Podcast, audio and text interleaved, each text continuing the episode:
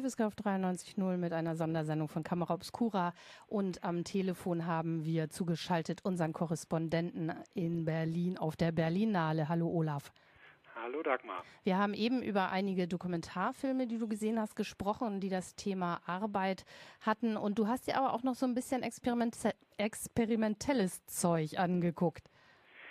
Genau, das bleibt natürlich auf der Berlinale auch nicht aus. Und wie wir eingangs schon gesagt haben, ist es ja auch immer ganz interessant, sich einfach mal Dinge äh, anzuschauen, wo man noch nicht so genau weiß, was bei rauskommt. Und ähm, wir haben ja seit, ich glaube vor zwei Jahren gab es ja auf der Berlinale schon mal eine ganze Reihe auch von 3D-Filmsachen, damals den Film von Wim Wenders zu Pia Bausch, Lubina Bausch. Ähm, diesmal hat die Berlinale wieder zwei 3D-Filme. Einmal im Berlinale Special Cathedrals of Culture. Ähm, ein Filmprojekt, wo auch wieder Wim Wenders und noch eine Reihe anderer namhafter Regisseure, Michael Glavoga, Michael Madsen, Robert Redford, ähm, über Architektur 3D ähm, den habe ich leider nicht sehen können. Der ist so ein bisschen, dieses Berlinale Special ist immer so ein bisschen versteckt und ähm, äh, mit wenig Vorführung, obwohl es Special ist, aber Special ist da dann sehr, an einem Tag kommt man rein und das war's. Ähm, aber es gab auch noch einen ähm, anderen Film, also 3D scheint dazu einzuladen, sich ja mit Raum nochmal neu auseinanderzusetzen, weil man eben diese Dreidimensionalität im Film Zumindest im besten Fall. Also der, die besten Fälle von 3D-Filmen sind ja die, die auch tatsächlich die Technik ausnutzen. Das macht ja auch nicht jeder. Hm, also sozusagen Klar. die Möglichkeiten dieser, äh, dieser Technik auch zu nutzen. Hm, genau. Und also ein, sag ich mal, ein Veteran des experimentellen künstlerischen Films ist Ken Jacobs aus den USA. Und der hat ähm, sich einen ganz alten Film vorgenommen, einen, einen kurzen Filmausschnitt äh, der Gebrüder Lumière, wo ähm, eigentlich nur eine äh, Reihe von Hochzeitsgästen in die Kirche hineingehen, ähm, an der Kamera vorbei und hat dieses Material in einen 3D-Film verwandelt, ähm, hat sich dafür zunutze gemacht. 3D, ähm, wo man das sozusagen technisch verstehen will, funktioniert ja dadurch, dass man letzten Endes dem linken und dem rechten Auge etwas unterschiedliche Bilder gibt, die eben in heutiger 3D-Technik mit einer Kamera mit zwei Linsen aufgenommen sind, die sozusagen den Augenabstand und damit den etwas unterschiedlich verschobenen Winkel auf das Objekt abbilden und das Gehirn bildet dann aus diesen beiden Bildern, so wie es auch, wie im wirklichen Leben sozusagen auch tun, eben ein dreidimensionales Bild. Und Ken Jacobs hat sich sozusagen nun zunutze gemacht, dass sich Personen vor dem Bild ja leicht bewegen und dadurch letzten Endes in einer zeitlichen Abfolge auch ein leicht versetzter Winkel äh, entsteht und hat im Grunde genommen gesagt, ich gebe dem rechten Auge ein um ein Bild versetztes, zeitlich versetztes Bild zum linken Auge ähm, über die 3D-Technik, also mit einer Polarisationsbrille und ähm, erzielt damit einen wirklich überraschenden dreidimensionalen Effekt, äh, Effekt auf dieses ähm, eindimensional aufgenommene äh, Aufnahme aus den Anfängen der Filmgeschichte. Ähm, er hat zudem diesen Film, das ist eigentlich eine ganz kurze Sequenz, ähm, ganz extrem verlangsamt, sodass man im Grunde genommen wie eine Art Diaschau Abfolge einzelner Bilder sieht und äh, ähm, weil diese Bewegungen der Menschen ja letztlich unvorhersehbar sind und die daraus entstehenden 3D-Effekte zum Teil auch eher so an, an Zeichnungen von Kurt Schwitters erinnern, äh, völlig unmögliche Räume produzieren, ähm, treten einzelne Personen sozusagen in den Vordergrund, in den Hintergrund, ähm, je nachdem, wie sie sich gerade vor der Kamera bewegt haben. Ah, cool. sozusagen diese optische Illusion ähm, Tiefe produziert. Und diese Lumière-Schnipsel oder die, die frühen Filme der Brüder Lumière sind ja maximal meistens nur ungefähr eine Minute lang. Und hat er das jetzt ausgewalzt auf so ein Langfilmformat? Genau, der Film ist über eine Stunde lang. Ähm, und hat im Grunde genommen, also das, und das was dann, dann interessant ist, am eben, Ende ne? lässt er ihn nochmal sozusagen in schnellerer Zeit ablaufen. Und das Interessante ist dieses Heraustreten einzelner Figuren, dieses Heraustreten auch von, ähm, von Situationen, die, die sozusagen, also ich sag mal, eine Person, die ganz offenbar vom Bild her vor der anderen Person steht, aber durch diese Dreidimensionalität, durch die Bewegung, die sie gerade vollführt, ähm, wirkt, als ob sie sozusagen hinter dieser Person durch die Person durchscheint. Mhm. Ähm, diese Effekte kann man eben bei diesem Slowdown sozusagen für jedes Bild, in jedem Bild eigentlich immer wieder was für sich entdecken, auch nochmal im Hintergrund einzelne Figuren. Ähm, wenn der Film dann schnell sozusagen in, in Normalgeschwindigkeit am Ende noch einmal durchläuft, äh, erhält man zwar auch einen gewissen 3D-Effekt, ähm, das Auge filtert aber letzten Endes diese kurzen Momente des Hervortretens aus. Also eigentlich ist der Film dann in gewissem Sinne in der Normalzeit ähm, hat man diese, diesen, dieses, dieses Gespür für diesen sich von Bild zu Bild letztlich verändernden dreidimensionalen Raums gar nicht mehr. Also insofern spielt er halt auch nochmal mit eben dieser Verlangsamung und dem daraus sichtbaren sozusagen des in dem Film eigentlich versteckten Raums in gewissem Sinne. Das ist ja schon eine ganz interessante Intervention auch ins äh, filmhistorische Bildarchiv. Ähm, es gibt ja auch 3D-Experimente mit Material von äh, Georges Méliès, das äh, so entstanden ist, dass ja damals verschiedene, also mit zwei verschiedenen Kameras gedreht wurde, nämlich einmal für den amerikanischen Markt und einmal für den europäischen, nachdem herauskam, dass sonst so viele Raubkopien unterwegs waren. Und, ähm, und das kann man auch mergen und äh, jetzt sozusagen 3D-mäßig vorführen in Cinematiken. Aber spannend ist ja praktisch wie nochmal eine künstlerische Praxis, nicht nur eben diesen Film so wie er denn mal war oder so wie wir ihn kennen, äh, in zweidimensional jetzt dann eben einfach nur dreidimensional zeigt, sondern da, wie du eben schilderst, auch nochmal einfach ganz andere Interventionen auch in Raum, in, also in filmischen Raum macht und, und darauf äh, und auch verschiedene neue ähm, utopische Räume öffnet dadurch. Genau, also man könnte im gewissen Sinne, wenn man jetzt mal sagt, was ist ich, ähm, so wie, wie Gilles Deleuze das Bewegungsbild beschreibt, als ähm, Zeit entsteht oder wird abgebildet durch Bewegung im Raum, ähm, hat er im Grunde genommen das eigentlich umgekehrt und gesagt, ich lasse Raum entstehen aus einer äh, Bewegung in der Zeit letztlich, also eben durch diesen Zeitversatz. Mhm. Eigentlich sind es ja sozusagen zeitlich versetzte ähm, Bilder, die mir da auf, auf das linke und rechte Auge projiziert werden, aus denen dann dieser Raum überhaupt erst entsteht. Also eigentlich aus der zeitlichen Differenz dieser minimalen entsteht ähm, ein räumlicher Eindruck, also eine Verräumlichung von Zeit letztlich. Super. Mhm. Klingt total spannend und es ist immer wieder toll, auch wenn Film äh, in sich schon Theorie ist. Mhm. Genau. Und es ist natürlich andererseits etwas, ähm, wo man auch merkt, ähm, ein Stück muss man es dann manchmal vielleicht auch aushalten. Ähm, einige haben den Kinosaal auch vorzeitig verlassen ähm, aber eigentlich, ich finde, es lohnt sich dann da am Ende doch, ähm, da auch eine Stunde ähm, dabei zu sein und einfach sich darauf einzulassen und, und Dinge zu entdecken und auf sich wirken zu lassen. Ich hoffe, wir können den im Metropolis hier in Hamburg auch demnächst sehen. Was hast du noch geguckt? Ähm, ich habe noch äh, einen Film gesehen, der auch sozusagen sich eher experimentell seinem Thema nähert. Ein, eigentlich ein trockenes Thema, ein Film über Noam Chomsky, ähm, der jetzt ja ein Stück Lebensgeschichte, aber vor allen Dingen auch dessen ähm, Sprachtheorie äh, mit in den Vordergrund stellt, also weniger den Chomsky als äh, den in allen Gassen politisch aktiven, sondern tatsächlich ist ja, auch ist ja vielleicht auch besser Chomsky. so. Ist ja vielleicht ähm, auch besser so je nach äh, Einstellung sicherlich.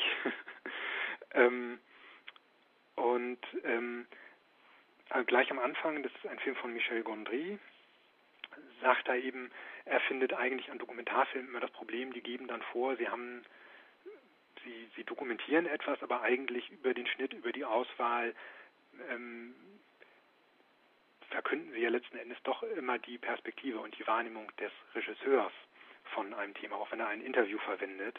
Er entscheidet darüber, was er wie von dem Interview verwendet und deswegen hätte er sich entschieden, um das von vornherein deutlich zu machen, er würde jetzt eben ähm, seinen Film als Zeichentrickfilm anlegen.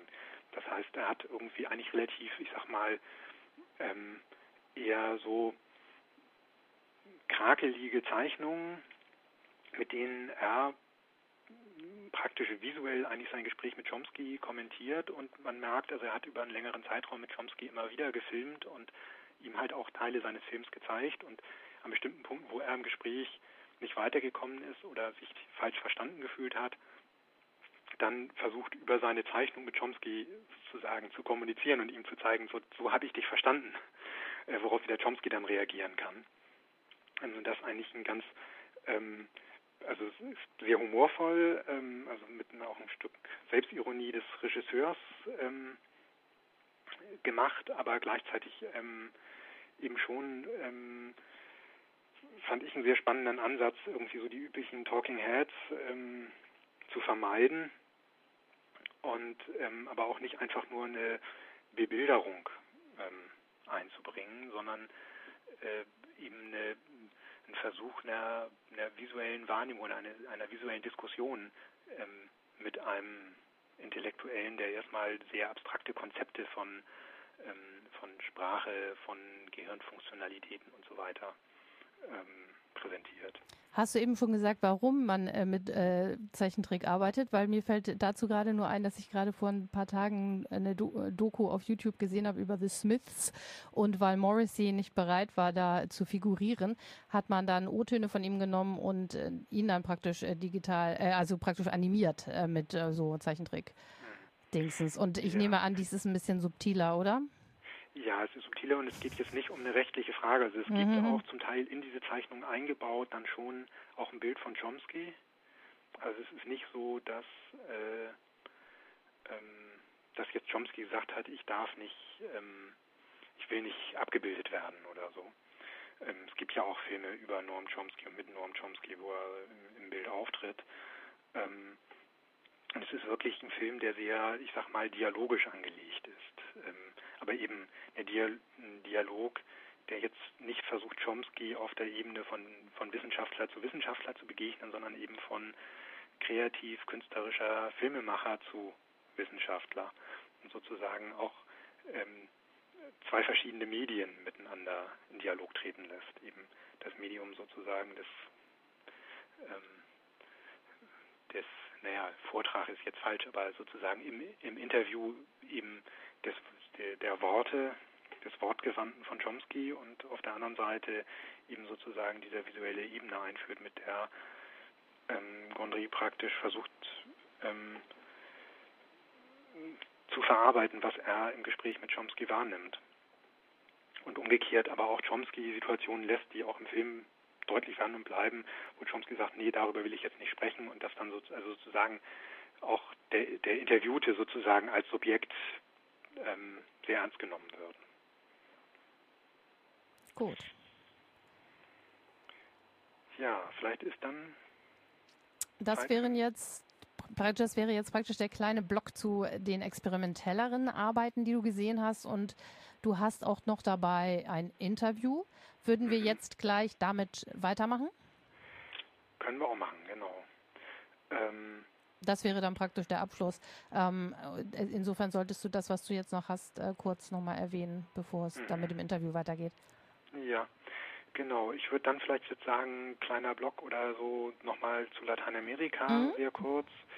Ähm, da war diesmal gar nicht, also es war diesmal Lateinamerika im Wettbewerb relativ stark, vor allem Argentinien vertreten mit zwei Filmen, La Tercera Orilla, also das dritte Ufer und Historia del Miedo, also Geschichte der Angst, beide Filme aus Argentinien und eine eigentlich auch aus Lateinamerika kommende, aber dann eine Geschichte, die in Kanada verortet ist, Claudia Jossa, ähm, Alof, das kann man aber eigentlich gar nicht mehr zu lateinamerikanischen Filmen zählen. Das ist ja auch eine Tendenz, dass sich diese, diese Länder-Cinematografien immer mehr auflösen durch internationale Koproduktionen und auch durch Regisseurinnen und Regisseure, die zu Recht sagen, warum bin ich jetzt festgelegt, weil ich irgendwie aus Peru komme, irgendwie immer über Peru-Filme zu machen und immer da Filme zu drehen. Ähm, äh, Historia del Miedo ähm, hat mich persönlich nicht so sehr als Film überzeugt, ähm, aber durchaus, sag ich mal, als Thema interessant geht es letzten Endes um die Angst der Mittelklasse in Argentinien. Man könnte ihnen was wegnehmen ähm, in Form eben äh, von, von sozusagen einer Familie, die da geschildert wird, die in so einer gated Community wohnt und wo letzten Endes mit sehr filmischen, klassischen Mitteln der sozusagen ein bisschen abgeschwächten Horrorfilm-Versionen, sag ich mal, wie man über bestimmte Schnitte ähm, Musik Angstsituationen produziert, wo eigentlich gar nichts passiert ist, wo eigentlich gar nichts ist, ähm, wird sozusagen deren Angst hinter allem könnte eine Gefahr lauern ähm, thematisiert. Ähm, wesentlich mehr hat mich da der Film von Celina Murga, ebenfalls aus Argentinien, überzeugt, La Tercera Orilla. Ähm, eine, also sozusagen eine wesentlich dichterer erzählte ähm, kleine Geschichte. Und zwei weitere Filme sind ja mit der Sendezeit jetzt auch ein bisschen knapp, auf, die jetzt nicht im Wettbewerb liefen, ähm, aus ähm, Mexiko oder über Mexiko. Ähm, einmal Gueros von Alonso Ruiz Palacio Mexik, aus Mexiko. Ähm, eigentlich, sag ich mal, so eine Slacker-Story. Leute, die durch Mexiko-Stadt ähm, äh, cruisen im Setting der, des Studentenstreiks von 2000 ähm, und eigentlich eine sehr schöne Hommage an, an die Stadt Mexiko-Stadt, die da eine ganz wesentliche Rolle spielt, die verschiedenen Stadtviertel, die verschiedenen Ambiente ähm, und ähm, der zweite Film, zu dem jetzt auch das Interview dann gleich kommt, ähm, Los Angeles, ist von Damien John Harper. Ähm, soweit wie ich das äh, verstanden habe, ist er in den in Colorado in den USA aufgewachsen, ähm, wohnt jetzt in Deutschland. Also insofern ist es eigentlich eine rein deutsche Produktion.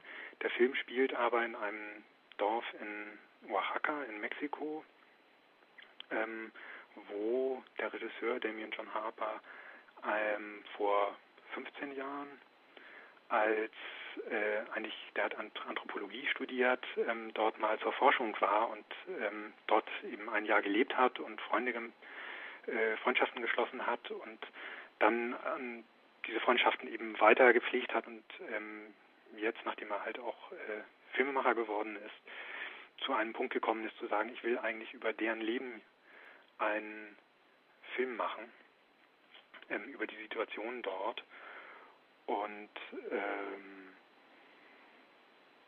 ja, sozusagen dorthin gegangen ist, ähm, seine Kontakte ein Stück weit genutzt hat und eigentlich einen Film über das, also eine, ein, ein Spielfilm mit den Bewohnern in einem Ort gedreht, wo es so um die ähm, ja um den Lebensalltag, aber eben halt vor allen Dingen um diesen Lebensalltag, in den halt immer auch integriert ist, ähm, die Hälfte der Familie oder ein Teil der Familie lebt in den USA.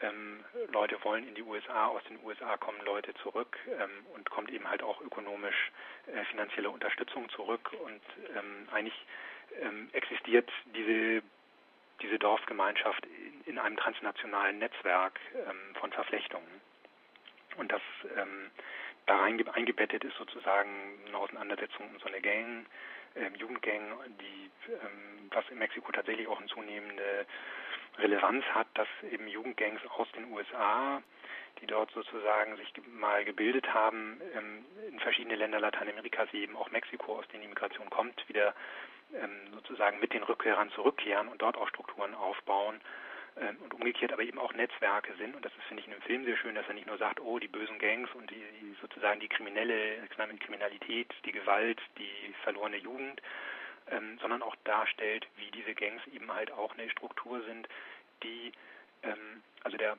Protagonist des Films will in seine Gang aufgenommen werden, weil er sich davon erhofft, äh, dann in Los Angeles über die Gangstrukturen eine Unterstützung zu haben und eben in, in den USA nicht unterzugehen. Also wie diese Gangs durchaus auch eine ähm, eine, eine soziale oder eine, eine, eben eine Infrastruktur darstellen.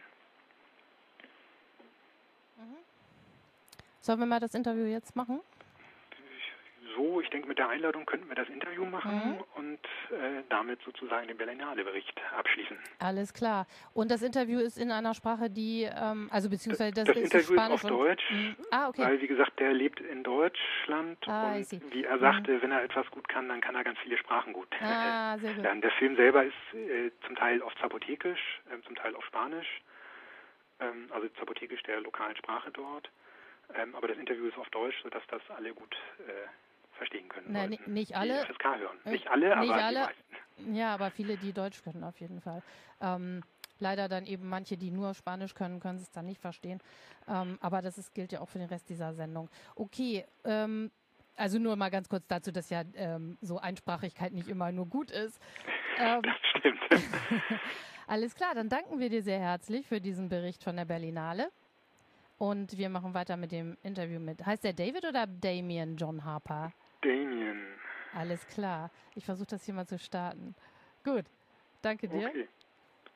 Erste Frage zu deinem Film, der sicherlich als facettenreicher Film ganz unterschiedliche Zugänge hat, aber einer aus meiner Sicht ist in jedem Fall das Thema Migration als ein zentrales Thema, aber nicht als der, die Migration als Übergang von einem Land ins andere, nicht die Situation von Migranten in dem Land, in das sie ankommen, sondern letztlich Migration als sowas wie ein transnationales Netzwerk von Familie, von Ökonomie.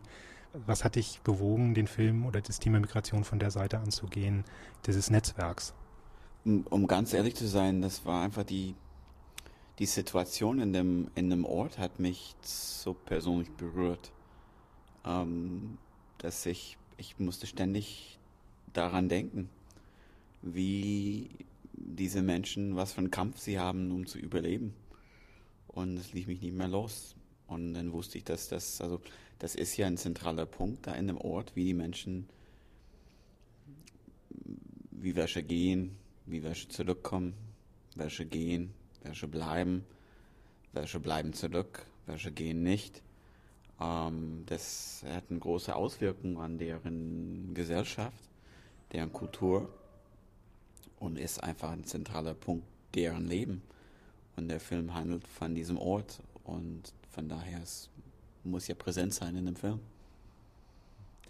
Also es scheint mir so, dass es wie eine fast zwangsläufige Kette dargestellt wird. Der Vater ist gegangen, leistet dann aber seiner Familie dann am Ende doch keinen wirklichen Support und dadurch muss der nächste Sohn gehen und man weiß nicht, äh, wo wird er ankommen, wird er überleben, wird er äh, zurückkommen oder etwas zurückgeben.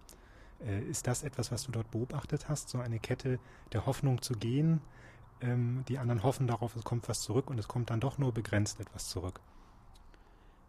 Ja, das gibt, äh, das ist sehr verschieden. Also, dass die Geschichten, die ich da zeige, sind einer von Milliarden, ne? oder von, von Hunderten, was denn da, was sich denn da ereignet. Das, ähm, in manchen Fällen habe ich das auch so beobachtet, dass äh, zum Beispiel eine Familie, die ich da kenne, damals ähm, war der Vater weg.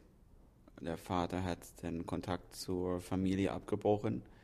Jeder wusste aber, dass der Vater, dass er dort ist, dass er noch in seiner, in, quasi in der Schwestergesellschaft auf der anderen Seite, in dieser Spiegelgesellschaft dort äh, lebt und aktiv ist, aber keinen Kontakt mehr zur Familie pflegt. Und es war dann in dem Moment dem ältesten Sohn äh, bewusst, dass äh, er muss dann auch eines Tages diese Verantwortung übernehmen, um Geld nach Hause zu schicken. Ich glaube, die Hoffnung ist einfach zu überleben und dadurch, dass es keine Arbeitsquelle in dem, in dem Ort oder in dem Tal oder weniger gibt, äh, die Hoffnung ist, in den Vereinigten Staaten Dollar zu verdienen, um, um sie nach Hause zu schicken, damit man Strom leisten kann, Backsteine, um ein Haus zu bauen, etc., etc. Ähm, aber ich merke bei diesen Menschen, es ist wirklich, die Hoffnung stirbt zuletzt. Auch meine Freunde, die ganz krasse Situationen erlebt haben an der Grenze oder, oder in den Vereinigten Staaten, die tragen immer noch die Hoffnung, weil die wissen, dass äh, der Sinn ist wirklich, äh, die, die, die, sie leiden, damit die, die zu Hause geblieben sind, nicht leiden müssen. Genau. Etwas anderes, was mir in dem Film aufgefallen ist, äh, ist die Abwesenheit letztlich von staatlichen Institutionen, von Gesetz. Andererseits sieht man ganz verschiedene Ordnungsinstanzen. die Dorfversammlung oder die, die Dorfvorderin, mhm. ähm, die Gang, die ja auch ihre eigenen Regeln und Gesetzmäßigkeiten hat, ähm, und auch die Familie oder im weiteren Sinne die Familie, wenn ich das richtig verstanden habe, die, die Paten mhm. mit einbezogen. Mhm. Ähm, kannst du dazu vielleicht etwas sagen, wie du das beobachtet hast und warum du in dem Film sozusagen mhm. eigentlich diese, diese staatlich, dieses in gewissem Sinne eigentlich Machtvakuum aus staatlicher Sicht existiert und aber in dem Film doch ganz viele Regeln. Ähm, existieren? Das, ähm, ich war einfach erstaunt, als ich dann irgendwann anfing zu begreifen, wie es dort in dem, in dem Dorf funktioniert. Ähm, das ist alles eine Regelung, das heißt auf Spanisch Usos y Derechos. Das kommt aus der Zeit der Revolution, der, ähm, als entschieden wurde, wie verschiedene äh, Gemeinden sich regieren werden. Es gab das Ejido-System, wo quasi Gruppen von Menschen haben den Land zugesprochen bekommen das ist aber ein indigene Volk, die sehr lang an diesem äh, Fleck leben und ähm, ihnen würde zu, sozusagen deren Gemeinde zugeteilt als eine Art autonome, autonomisches ähm, äh, Gemeinde, wo sie leben. Von daher sieht man in dem Film keine staatliche Einrichtungen quasi aus Mexiko. Ne? Man sieht keine staatliche Polizei, weder keine ähm, Föderales, also das nationale Polizisten, aber man sieht sozusagen die, die, die Dorfpolizisten, ähm, die kommen vor, die sind nicht mit Uniform, aber tragen so einen kleinen, ja, so einen kleinen Lederknuppel. Mal in einer Szene, es wird oft über ihnen gesprochen, ähm, und auch die Hierarchie in dem Dorf mit dem Gemeinderat ähm, sieht man oft, äh, wie das denn so funktioniert. Das ist unheimlich spannend, wie diese Gesellschaft sich wie die, wie die Regeln funktionieren, wie sie, wie sie, äh, ja, wie sie, wie das, äh, die Regierung funktioniert an dem Ort. Und das war ein riesengroßer Geschenk, auch damals, das nah und intim beobachten zu können, um zu schauen, äh, wie das funktioniert. Das ist alles sehr aufgebaut auf die Prinzipien der ähm, auf Gleichgewicht. Wenn irgendwas fällt, dann muss es von irgendwo anderes herkommen. Ähm, ähm, es gibt ein Wort auf Sapotekisch, das heißt Gelageza. Das kennen wir vielleicht hier im Ausland. Das, es gibt ein, mm, einmal im Jahr ein Fest in der Stadt Oaxaca, wo verschiedene Volke ähm, so verschiedene Tänzen zeigen. Aber das Wort in sich bedeutet so eine Art von, ich kann das besten auf Englisch übersetzen, Reciprocity. Ähm, sagen wir so, deine Tochter heiratet und wir sind gute Freunde ich komme zur Hochzeit und ich bringe ein Schwein, der geschlachtet wird und so und so viele Leute ernähren wird auf dem großen Fest. Das kommt dann alles in einem Heft, was äh, du und deine Familienmitglieder sozusagen ein Protokoll nehmen, wer was gebracht hat. Wenn meine, wenn mein Sohn oder meine Tochter heiratet, du würdest dann dieses Heft aufmachen, um zu schauen, wer dir was geleistet hat für dieses großes Fest. Und du siehst rein, ah, okay, Damien hat äh, damals ein Schwein gebracht. Okay, dieses Mal bringe ich dann sage ich, so so viel Truthähne, die vielleicht ein Hahn, äh, vielleicht ein Schwein entsprechen und du bringst das zu mir in meinen Hof und wir schlachten es gemeinsam und dann die Leute werden das an ihrem Fest essen. Genau. Ähm, innerhalb dieser Regeln, die überschneiden sich ja letztlich. Die Regeln der Gang, ähm, die Regeln der Alten äh, oder, oder die Regeln der, der Dorfvorsteher. Mhm die Regeln der, der Familie, in der der Großvater sozusagen die mhm. Entscheidungsinstanz ist. Was sind aus deiner Sicht die Motivationen oder wie wolltest du die Motivation zeigen, warum die Jugendlichen sozusagen ein Stück sich aus der, der traditionellen Regelung heraus ähm, schälen, um sozusagen dieser Gangstruktur ein eigenes Regelwerk aufzubauen, ja offensichtlich hoffen, dass ihnen das mehr bringt. Was hat das zum Beispiel auch mit dem Thema Migration zu tun? Es entspricht die Wahrheit. Also einige junge Männer, die ich in einem Ort kenne, um in Los Angeles überleben zu können, schließen sich eine Gang an, um, um, um die Zeit dort zu, zu überleben. Ähm, sie kommen dann zurück und bringen diese Kultur mit sich. Das hat natürlich große Auswirkungen auf, ähm, auf die soziale, soziale Netzwerke in dem Ort. Ähm, und es gibt ja, manchmal gibt es so einen Kampf zwischen, zwischen Gemeinderat und zwischen ja, Leute, die ja, vom guten Weg abgekommen sind. Mir ging es darum, sozusagen zu gucken, was sind die Dynamiken, warum sozusagen neue Ordnungen entstehen. Und mhm. ähm, aber auch, also zum Beispiel der Gangleader kann ja durchaus sehr gut vor dem Gemeinderat auch mit der Gemeinderatregeln spielen. Also er ist ja sozusagen nicht komplett rausgefallen. Genau. Führt ja den, den Schwiegervater vor dort. Genau, genau. Und das ist, also meine, aus meiner Beobachtung habe ich das auch gesehen, manchmal sind es diese jungen Männer, die zurückkehren und die leben erstmal eine schwierige Zeit, wenn sie zurück sind aber langsam werden sie äh, wieder in das Dorf leben und in den Strukturen, die lassen sich wieder integrieren. Ein besonderer Fall, ein guter Freund von mir, der richtig schlimme Sachen in den Vereinigten Staaten auf den Straßen von Los Angeles erlebt hatte, ist zurückgekommen, hat sehr viel, sehr viel Krach gemacht, als er zurückkam. Und aber jetzt ist äh, wieder integriert und wieder äh, produktiv in seiner Gesellschaft äh, äh, und auch in den, in, den dort, in den dorflichen Strukturen und leistet auch die, die ehrenamtliche Arbeiten, der jeder denn auch äh, leisten soll, leisten muss in dem Ort. Genau. Das wäre vielleicht nochmal die nächste Frage, weil der Film schon die Gangstrukturen als so ein Way of No Return darstellen. Wenn man einmal drin ist, kommt man eigentlich nur noch tot raus. Das wird in etwa nahegelegt. Ja, das, ähm, es gibt, man kann nicht verallgemeinern, aber es gibt ja jeder, jede Gang, jede Clique haben seine eigenen äh, Regeln. Ähm, und auch ähm, meiner Recherche nach, manchmal können diese, diese Regeln auch, äh, na, müssen nicht immer gefolgt werden. Ähm, aber in dieser Situation, äh, ich würde es auch ziemlich so darstellen, dass wenn du dich einmal dafür entscheidest, ähm, ähm, dann ist das eine Entscheidung, die welche dein ganzes, äh, ja, einen Effekt hat auf dein ganzes Leben quasi, quasi, weil das ist die jungen Männer, die ich kenne aus dem Ort, die, die ja sozusagen in dieser Welt eingetaucht sind, das ähm, werden sie für immer mit sich tragen. Ähm, es gibt auch eine für mich Schlüsselszene in dem Film oder wichtige Szene, in der die äh, eine Mutter ähm, auf diese Gang zugeht und sagt, hier, wir haben euch eigentlich großgezogen, ihr seid uns verpflichtet. Also sozusagen nochmal auch eine, nochmal eine andere Ordnung ähm, appelliert und offensichtlich ja auch ähm, eine, eine, eigene Stärke dort zeigt der Frauen. Ich denke, das ist nicht zufällig in dem Film drin und würde gerne dazu nochmal vielleicht, äh, dass du was dazu sagen kannst, was ist jetzt so diese Rolle auch oder diese ähm, der Frauen oder was sind da nochmal für Netzwerke und, und welche Rolle spielen die in dem Dorfleben und für Entscheidungen im Ort?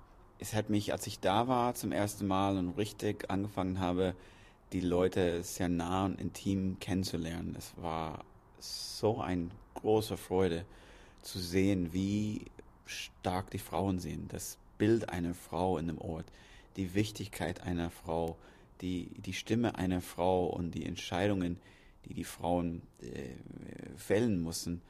Ähm, ich bewundere meine Mutter und ihre Stärke und äh, wie sie ihr Leben und ihre Kämpfe überlebt hatten. Und das war für mich total schön zu sehen, diese Frauen und wie sie, sie, sie lassen sich nichts bieten. Wenn irgendwas auffällt und nicht stimmt, dann sind sie die Ersten, die aufstehen und äh, sagen, äh, was die Wahrheit ist und wie die Sachen äh, laufen sollen. Von daher es war mir sehr wichtig, dass das in dem Film auch spürbar ist. Und das war der Moment, ähm, quasi das so quasi so zum Gipfel zu bringen. Der, der eine Figur, der Markus, der Mann zurückkehrt, versucht das quasi formell alles über den Gemeinderat ähm, zu machen. Ja, er verliert in der Szene weil der Antagonist äh, Daniel mh, hm, trickst ihn so ein bisschen aus vor den anderen. Und dann der Markus in seiner Wut versucht es aber über Gewalt. Der besoffen versucht er den jungen Mann aus seinem Haus zu locken, damit äh, sie, damit er ihn prügeln kann. Das funktioniert auch nicht und geht, äh, ne, Markus verliert schon wieder in der Szene. Die Lydia, die, die Mutter, die zurückbleibt, die auf ihren Sohn wartet, ähm, geht einfach direkt auf, den, auf dieser Gang zu und sagt ihnen einfach, was Sache ist. Sie hat keine Angst von ihnen und sie, die Mütter dieser Gesellschaft, stehen zusammen, die sind vereint und sie werden das nicht erlauben, dass diese jungen Männer das Dorf und auch äh, die Jugendliche bedroht. Was, ähm, um vielleicht auch mal zu deinen Dreharbeiten zu kommen, was hat denn diese lokale Gesellschaftsstruktur und Entscheidungsstruktur bedeutet, dort in dem Ort zu drehen und gerade auch mit Laiendarstellern zu drehen, also auf eine sehr starke Kooperation angewiesen zu sein? Ähm, auf alle Fälle. Wir, wir, ohne die Unterstützung von dem Gemeinderat, von den verschiedenen Komitees, von den vielen Familien und vielen Individuen in dem Dorf hätten wir diesen Film nie machen können. Das war ein sehr langer Prozess erstmal die Leute dort gut kennenzulernen, deren Vertrauen zu gewinnen.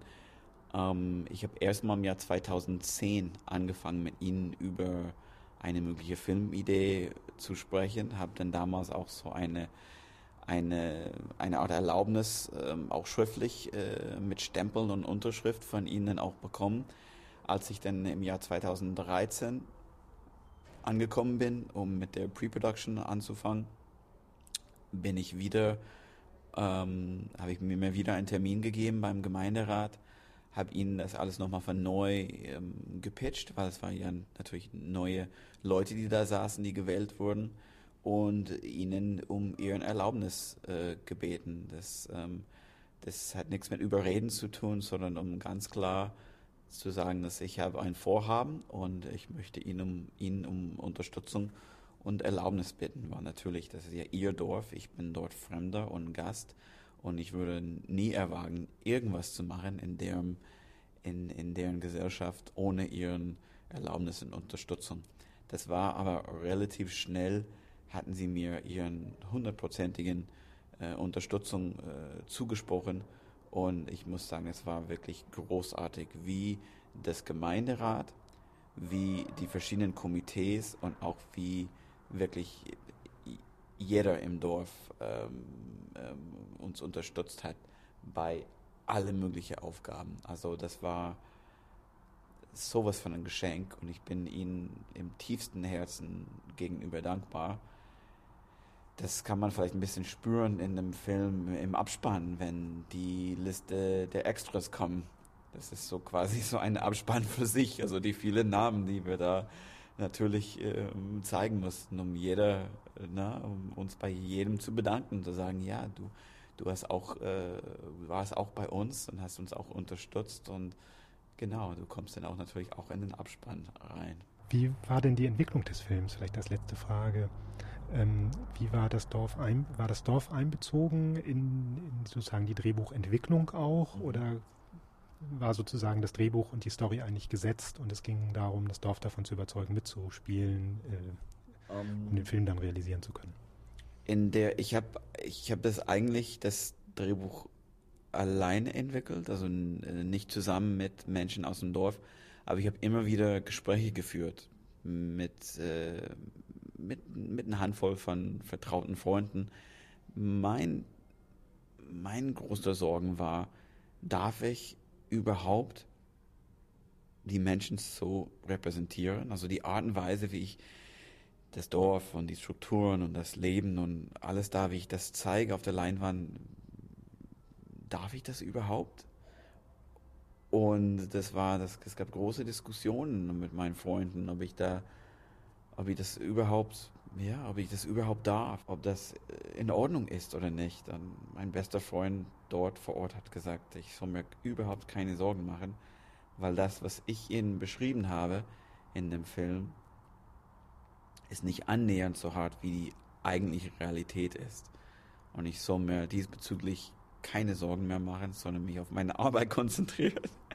Und genau, und, und, und das einfach so machen. Aber ähm, ich, äh, den, den, das, das Buch habe ich entwickelt anhand von sehr viele und lange Beobachtungen und, und Recherchen vor Ort ähm, und dann immer wieder in Absprachen mit verschiedenen Leuten dann entwickelt.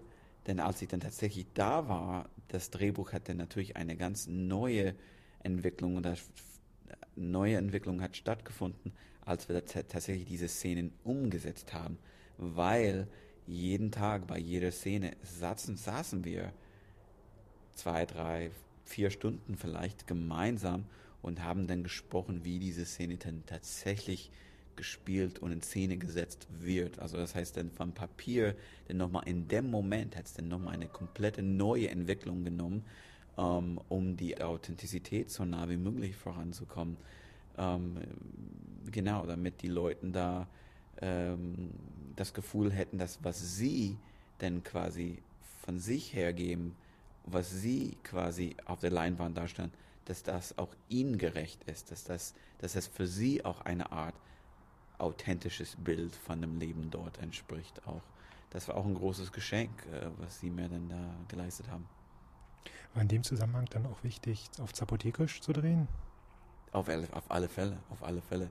Ähm, es gibt Familien, die sehr viel Zapotekisch sprechen, es gibt Familien, die wenig Zapotekisch sprechen. Um, aber die Realität ist, also jeder, der Zapotekisch spricht in dem Film, kann tatsächlich Zapotekisch sprechen. Also keiner hat äh, den Dialog auf Zapotekisch gelernt, weil ich das unbedingt haben wollte. Ähm, je nach Situation spricht man vielleicht die eine oder andere Sprache. Ähm, ganz besonders bei dem Figur Daniel, der Antagonist, der Gangleader. Es gibt äh, Situationen, wo der er hat bevorzugt äh, Spanisch zu sprechen und andere Situationen, wo er bevorzugt Zapotekisch zu sprechen. Hm, das ist ein Leben. Wir haben viele verschiedene Gesichter viele verschiedene Facetten und auch äh, verschiedene Sprachen, wie wir durch das Leben navigieren. Und diese Sorge dort, ob, ob du sozusagen den Film drehen darfst oder nicht, war das jetzt mehr eine Sorge aus der Frage, was bedeutet das für das Dorf, wenn ich so eine Geschichte über das Dorf erzähle? Oder war es eine Frage, ähm, darf ich als eigentlich Außenseiter diese Geschichte erzählen? Sowohl als auch. Aber ich habe tatsächlich Sorgen, mir Sorgen gemacht, darf ich das überhaupt als Außenstehender? Darf ich als Außenstehender diese Geschichte erzählen? Darf ich als Außenstehender ja, das, äh, diese Geschichte in die Welt streuen? Darf ich als Außenstehender, der dieser Kultur nicht zugehörig ist, darf ich überhaupt darüber sprechen? Darf ich überhaupt darüber was publizieren, was veröffentlichen? Darüber habe ich mich Sorgen gemacht. Aber wie mein Kumpel gesagt hat, ich soll ja aufhören, mir Sorgen zu machen und mich an die Arbeit zu konzentrieren.